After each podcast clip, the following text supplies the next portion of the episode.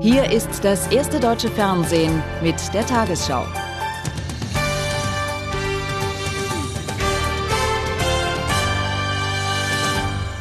Guten Abend, meine Damen und Herren. Das Bundeskabinett hat heute drei große Reformpakete auf den Weg gebracht. In ihrer ersten Sitzung nach der Sommerpause beschloss die Regierung, die Steuerreform auf 2004 vorzuziehen, die Gemeindefinanzen neu zu gestalten sowie die Arbeitslosen- und Sozialhilfe zusammenzulegen.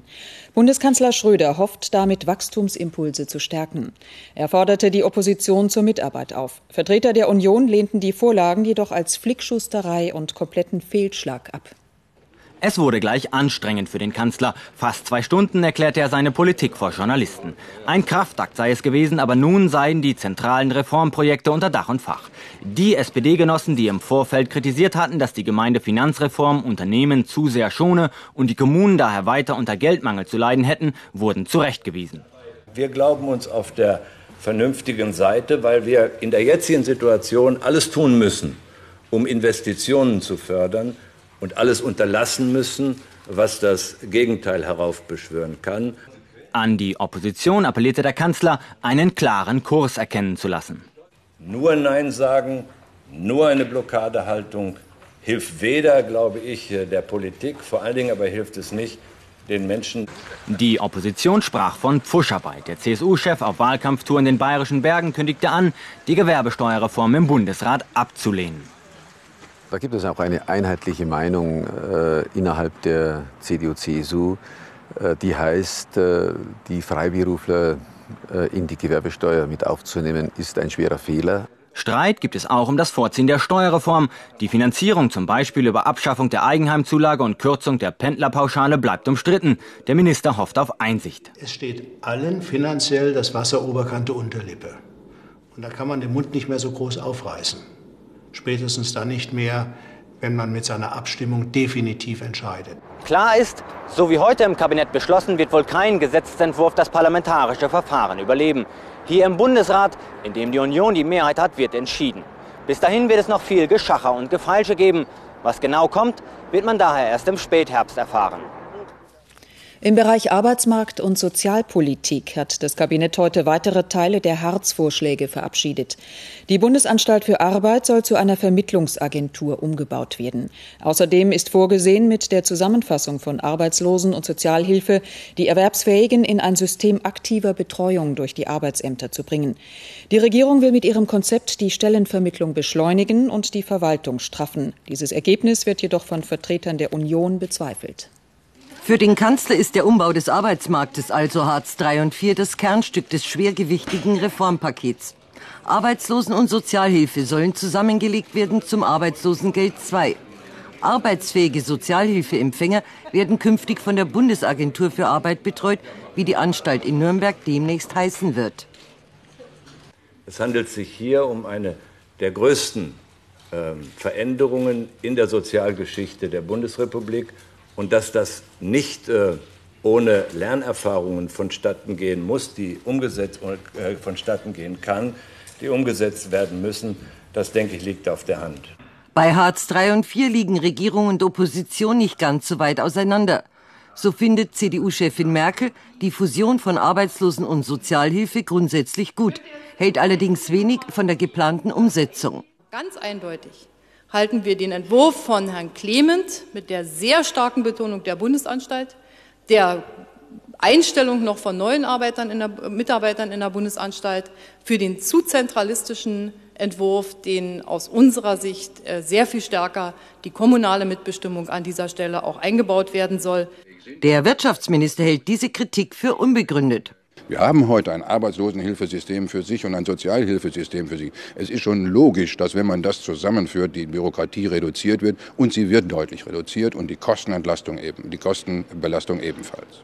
Dass durch Hartz III und IV die Arbeitslosenzahl ganz schnell sinken wird, glaubt auch die Regierung nicht. Allen ist klar, es sind mittelfristige Maßnahmen, die ohne deutliches Wirtschaftswachstum die Statistik nicht auf die Schnelle verbessern können. Teile des Kompromisses zur Gesundheitsreform stehen offenbar wieder in Frage. CDU-Chefin Merkel kritisierte heute insbesondere den Entwurf von Gesundheitsministerin Schmidt zum Zahnersatz. Das sei mit Sicherheit nicht das, was Union und SPD verabredet hätten. Nach der Vereinbarung sollten die Betroffenen zwischen einer Police der gesetzlichen Krankenkasse oder einer Privatversicherung wählen können.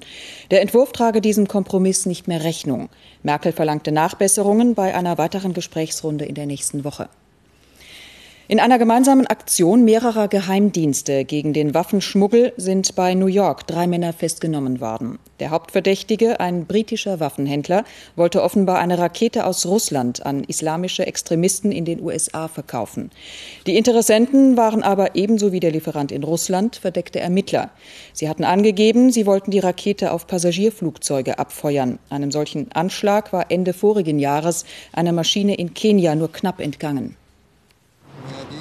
Zwei der Festgenommenen wurden inzwischen dem Haftrichter in New Jersey vorgeführt. Die Anhörung wurde von einem großen Sicherheitsaufgebot begleitet.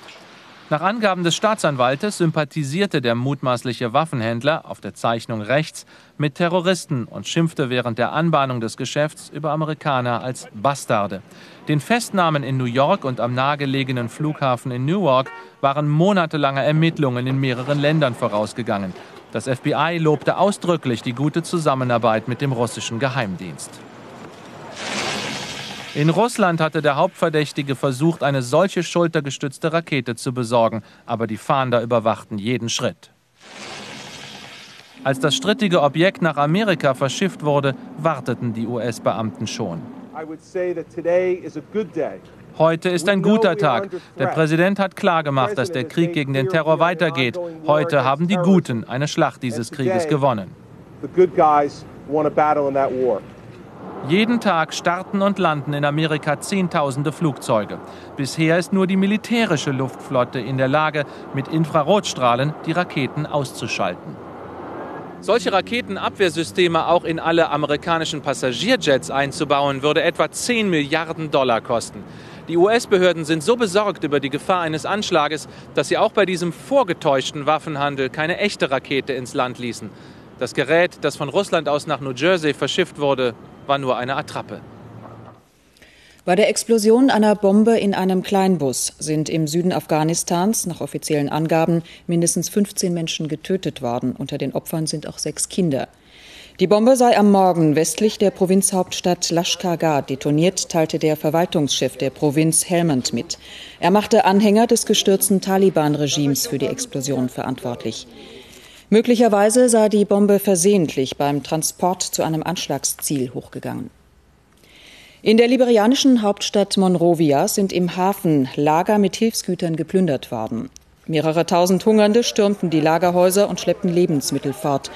Die Rebellen, die den Hafen abgeriegelt hatten, gaben zwar Warnschüsse ab, zielten aber nach Angaben eines Sprechers bewusst nicht auf die Menschen. Zuvor hatten sich die Rebellen in einem Rückzugsabkommen verpflichtet, den Hafen morgen freizugeben. Dann sollen Hilfsgüter auf dem Seeweg nach Liberia gebracht werden. Trauer um vier getötete Polizisten in der saudi-arabischen Hauptstadt Riyadh. Die Sicherheitskräfte waren gestern bei einer Schießerei mit mutmaßlichen Islamisten ums Leben gekommen. Der fünfstündige Schusswechsel hatte sich bei einer Razzia in einem südlichen Stadtteil Riads ereignet, der als Hochburg islamischer Fundamentalisten gilt. Mindestens sieben mutmaßliche Terroristen wurden festgenommen. Nach Warnungen durch die britische Regierung hat die Fluggesellschaft British Airways alle Flüge in das Land aus Sicherheitsgründen gestrichen. Im Streit um den Abbau von Agrarsubventionen haben sich EU und USA auf ein gemeinsames Papier geeinigt. EU-Agrarkommissar Fischler äußerte sich zuversichtlich, dass damit die ins Stocken geratenen Verhandlungen der UN-Handelsorganisation WTO wieder in Gang gebracht werden könnten. Nach Angaben von Diplomaten haben die USA eingewilligt, auch ihre verbilligten Kredite als Exportförderung zu betrachten und abzubauen. Bislang hatte Washington nur die Exportsubventionen der EU kritisiert. In Argentinien hat das Parlament die Aufhebung der Amnestiegesetze für Angehörige der früheren Militärdiktatur beschlossen. Sollten auch der Senat und der oberste Gerichtshof zustimmen, ist der Weg frei für etwa 2400 neue Strafverfahren gegen ehemalige Armeeangehörige. Ihnen werden Entführung, Folter und Mord in der Zeit der Militärdiktatur von 1976 bis 1983 vorgeworfen. Bislang waren sie durch die Amnestiegesetze geschützt. In der Bundeshauptstadt wurde heute an den Bau der Berliner Mauer vor 42 Jahren erinnert. Der regierende Bürgermeister Wowereit legte an der Gedenkstätte Bernauer Straße und später am Mahnmal für das Maueropfer Peter Fechter Grenze nieder. Politiker mahnten, die Erinnerung an die Folgen des Mauerbaus wachzuhalten. Zwischen dem 13. August 1961 und dem 9. November 1989 kamen an der Berliner Mauer 178 Menschen ums Leben. Ein Jahr nach der Hochwasserkatastrophe hat Bundeskanzler Schröder die Aufbauleistung der Menschen in Ostdeutschland gewürdigt. Die Bewältigung der Flut sei zudem ein Beispiel für Solidarität. Schröder besuchte heute die sächsische Stadt Grimma. Sie war bundesweit zum Symbol für das Hochwasserdrama und die große Hilfsbereitschaft danach geworden. Prost auf den Wiederaufbau. Der Kanzler wird in Grimma freundlich empfangen. Ganz anders war die Stimmung bei seinem Besuch im letzten Jahr, kurz nach der Muldeflut. Damals kündigte Gerhard Schröder die Hochwasserhilfe des Bundes an. Begeistert ist er jetzt über die Aufbauleistung der Menschen in der vom Hochwasser schwer zerstörten Stadt. Letztlich nicht unsere Erfolge, was immer Politik dazu beigetragen haben mag. Letztlich ist ihr Erfolg. Übrigens auch tüchtiger Kommunalpolitiker. Die Flutwelle erreichte die sächsische Kleinstadt in den Morgenstunden des 13. August vor einem Jahr. In den Straßen der Altstadt stand die Mulde gut zweieinhalb Meter hoch. Das Wasser hinterließ Schäden von 250 Millionen Euro. Viel wurde erreicht in den letzten zwölf Monaten. Heute ist Grimma eine einzige Baustelle. Die Stadt wurde wie kaum eine andere zum Synonym für Solidarität. Wir haben es gemeinsam geschafft. Dank des Mutes der Betroffenen, dank der physischen Unterstützung der vielen, vielen Helfer aus allen Teilen Deutschlands, ja Europas, aus den vielen, vielen Millionen Euro Spenden. Grimma ist aufgetaucht aus den Wassermassen, so das Motto des heutigen Gedenktages, und feiert fröhlich, und der Kanzler darf mitfeiern. Noch immer ist in vielen Waldbrandgebieten Südeuropas keine Entspannung in Sicht. Den Feuerwehrleuten in Spanien machen besonders die Brände im Nordosten des Landes zu schaffen. Im Süden Portugals breiten sich die Flammen unkontrolliert aus. Der Einsatzleiter der Feuerwehr sagte, nur ein Wetterumschwung könne den Waldbränden ein Ende setzen. Die Flammen lodern immer noch in den Bergen von Monchique. Seit fünf Tagen wütet das Feuer, ohne dass die Löschmannschaften deutliche Erfolge melden könnten. Der brennende Gebirgszug erhebt sich im Hinterland der Algarveküste, wo die Feuer mehrere Ortschaften bedrohen. Die nur wenige Kilometer entfernten Touristengebiete am Meer seien jedoch nicht betroffen, versichern die Behörden. Allerdings könne der enorme Rauch den Flugverkehr an der Küste behindern. Die portugiesische Feuerwehr ist mit 450 Leuten im Einsatz. Unterstützt wird sie von drei Hubschraubern aus Deutschland. Bereits 6500 Hektar Wald sind in Katalonien abgebrannt. Im Naturpark Sant Llorenç, 40 Kilometer von Barcelona entfernt, haben sich heute zwei schwere Brände zu einem Großfeuer vereinigt. Die Orte Granera, Galifa und Sant Llorenç sind bedroht. 1500 Menschen mussten ihre Häuser verlassen, um sich in Sicherheit zu bringen. Sie werden in Notunterkünften und Turnhallen untergebracht und hoffen, dass die Feuerwehr sie und ihre Häuser vor dem Allerschlimmsten bewahrt. Freiwillige bereiten Bocadillos, belegte Brote zu, um die Ausquartierten und auch die Feuerwehr draußen bei ihren Einsätzen gut zu versorgen. Auf dem Weg zu einem Löscheinsatz kam gestern Abend ein junger Feuerwehrmann ums Leben. Auch in der kommenden Nacht werden über 100 Löschzüge und mehr als 1000 Freiwillige versuchen, das Feuer in den Griff zu bekommen. Und hier sind die Lottozahlen. 3, 6, 9, 18, 27, 48, Zusatzzahl 23, Superzahl 5. Die Gewinnzahl im Spiel 77. 3, 7, 6, 4, 1, 8, 7. Die Gewinnzahl im Spiel Super 6, 5, 7, 7, 5, 3, 9. Diese Angaben sind wie immer ohne Gewähr. Eiszeit im Berliner Zoo. Darauf hatten die Eisbären bei der brütenden Hitze lange gewartet. Bei 20 Tonnen Gefrorenem, serviert von bemühten Besuchern und Pflegern, durften sich die Tiere ansatzweise an ihre polare Heimat erinnert fühlen.